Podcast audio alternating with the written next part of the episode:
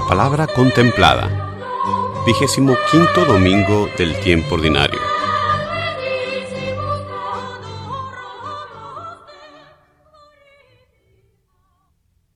Lectura del libro de la sabiduría. Los malvados dijeron entre sí, Tendamos una trampa al justo, porque nos molesta y se opone a lo que hacemos. Nos echa en cara nuestras violaciones a la ley, nos reprende las faltas contra los principios en que fuimos educados. Veamos si es cierto lo que dice. Vamos a ver qué le pasa en su muerte. Si el justo es hijo de Dios, Él lo ayudará y lo librará de las manos de sus enemigos. Sometámoslo a la humillación y a la tortura, para conocer su temple y su valor. Condenémoslo a una muerte ignominiosa, porque dice que hay quien mire por él. Palabra de Dios. La respuesta al salmo de este domingo es, El Señor es quien me ayuda.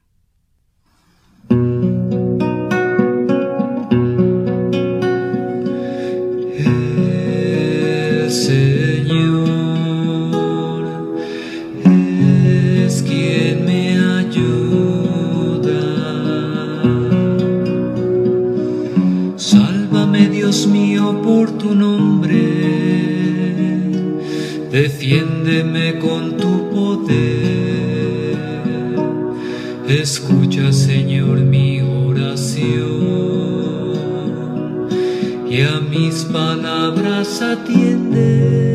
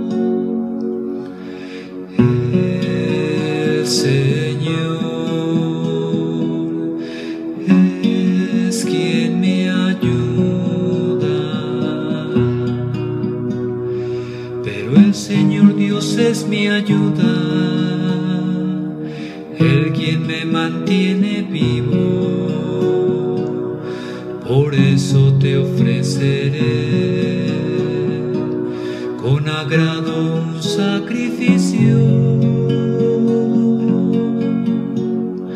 Y te agradeceré, Señor, tu inmensa bondad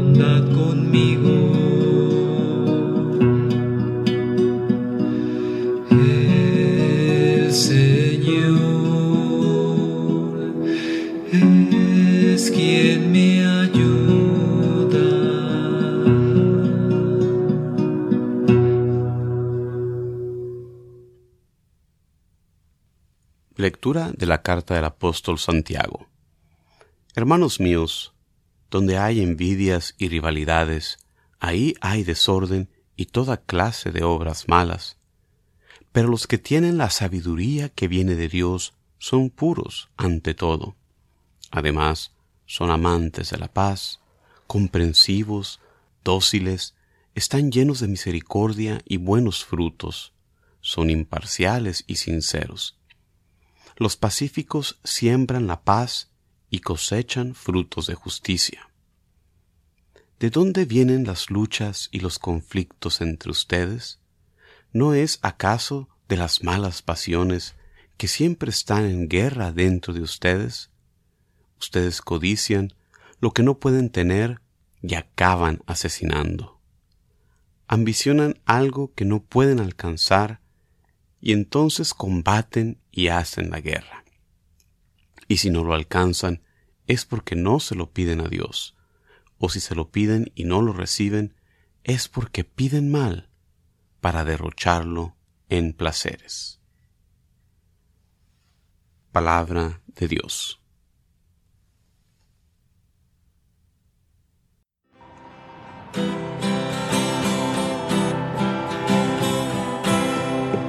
Aleluya. Aleluya.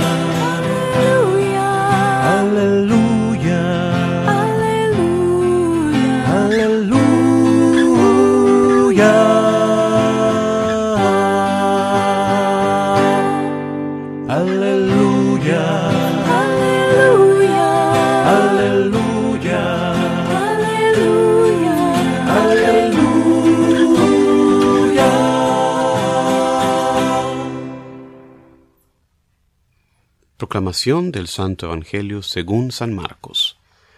En aquel tiempo Jesús y sus discípulos atravesaban Galilea, pero él no quería que nadie lo supiera, porque iba enseñando a sus discípulos. Les decía, el Hijo del Hombre va a ser entregado en manos de los hombres, le darán muerte, y tres días después de muerto resucitará. Pero ellos no entendían aquellas palabras y tenían miedo de pedir explicaciones. Llegaron a Cafarnaún y una vez en casa les preguntó, ¿de qué discutían por el camino? Pero ellos se quedaron callados, porque en el camino habían discutido sobre quién de ellos era el más importante. Entonces Jesús se sentó, llamó a los doce y les dijo, Si alguien quiere ser el primero, que sea el último de todos y el servidor de todos. Después, tomando a un niño, lo puso en medio de ellos, lo abrazó y les dijo, El que reciba en mi nombre a uno de estos niños, a mí me recibe, y el que me reciba a mí, no me recibe a mí, sino a aquel que me ha enviado. Palabra del Señor.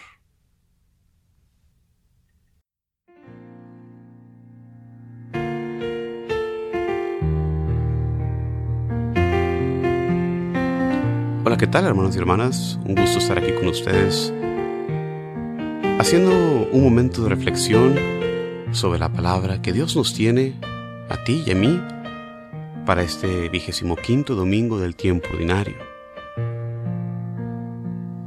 La primera lectura de este domingo tiene ecos de la persecución, del sufrimiento, de la pasión de nuestro Señor. El justo de quien habla esta lectura es ciertamente Jesús, a quienes los líderes judíos persiguieron y finalmente mandaron a arrestar, ya que Jesús estaba en contra de sus acciones, acciones con las que ellos distorsionaban la palabra de Dios. Esta primera lectura nos puede llevar a reflexionar ¿Por qué le pasan cosas malas a la gente buena? Quizás has hecho esta pregunta antes, quizás pensando que nuestro destino está completamente en nuestras manos. Nuestro sentido humano de justicia inconscientemente nos conduce a pensar que si somos buenos nos debería ir bien. Nuestra experiencia humana nos enseña que las cosas no siempre trabajan así. Reflexionando sobre una experiencia así, el autor del libro de la sabiduría le atribuye a la envidia del malvado las cosas malas que a veces nos suceden. Puede que sea así en varias ocasiones, pero estos planes, estas maquinaciones del malvado, nunca frustrarán la voluntad de Dios. Por más que encontremos oposición, la justicia de Dios prevalecerá. Si no en este mundo, con certeza en el siguiente. En la segunda lectura de este domingo, el apóstol Santiago nos muestra el resultado de seguir una falsa sabiduría el desconcierto, la maldad. Mientras que la sabiduría de Dios es pura, gentil, trae la paz, misericordia y buenos frutos. Esta sabiduría divina es necesaria para los que buscan vivir la bendición pronunciada por Jesús. Bienaventurados los que trabajan por la paz, porque ellos serán llamados hijos de Dios. En el Evangelio de Mateo capítulo 5 versículo 9. El apóstol Santiago nos enseña la fuente de toda contienda, de toda guerra, y esto es la envidia y la codicia. Cuando nuestro corazón no está lleno de Dios, lo buscamos llenar de riqueza y de placeres. El estado tan terrible de nuestra sociedad puede ser trazado a este vacío del corazón humano. Al no tener a Dios, buscamos otras cosas que no nos llenan. Y todos buscamos cosas finitas. Nos peleamos, matamos y robamos por obtenerlas. Hermano y hermana, nosotros debemos de llenar nuestro corazón de Dios y así cumplir lo que Jesús nos dijo. Busca primero el reino de Dios y su justicia divina y todo lo demás se nos dará por añadidura. En la lectura del Evangelio de este domingo oímos del Mesías que tenía que sufrir desde la perspectiva de Jesús, con Marcos que nos da la segunda predicción de la pasión de Jesús. Como vemos, Jesús toma tiempo en medio de tantos trabajos y labores para enseñar a sus discípulos. Eso nos recuerda que nuestra propia necesidad que tenemos de escuchar, aprender a los pies del Maestro, tener una formación constante durante toda nuestra vida.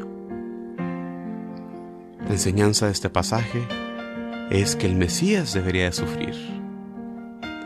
Esto significa para nosotros que el sufrir es parte de nuestro vivir cristiano. No significa que vamos buscando el sufrimiento sin razón como algún masoquista. Nada de eso. Muchas veces nuestro propio sufrimiento viene de una cierta muerte. La muerte de nuestro egoísmo, la muerte del desproporcionado yo mismo, para que nuestra persona se haga a un lado y sea Jesús el que brille en nuestras vidas. Los discípulos en este pasaje del Evangelio no pueden entender que el camino del Mesías estaría marcado por el sufrimiento. Esto se debe seguramente a que lo veían en gran parte como un rey terrenal, que triunfaría sobre los opresores romanos a través de una lucha violenta. Esto nos recuerda nuestra necesidad constante de orar y pedirle a Dios que nos purifique nuestro entendimiento, la manera en que nosotros lo vemos a Él, nuestra noción de Dios, para que lo veamos más como realmente es y no como algo que nosotros mismos nos hemos creado desde nuestra perspectiva.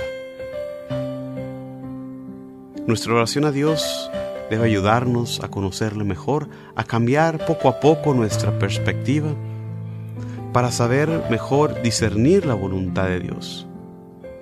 En esta semana te invito a que renovemos nuestra vida de oración, ofreciendo el sacrificio y sufrimiento que tenemos en nuestra vida para nuestra santificación, sabiendo que si Jesús sufrió, nosotros también como cristianos vamos a sufrir. La diferencia es que nosotros podemos unir nuestro sufrimiento a la cruz y volverse así una oportunidad para crecer en santidad, se convierte entonces en fuente de gracia.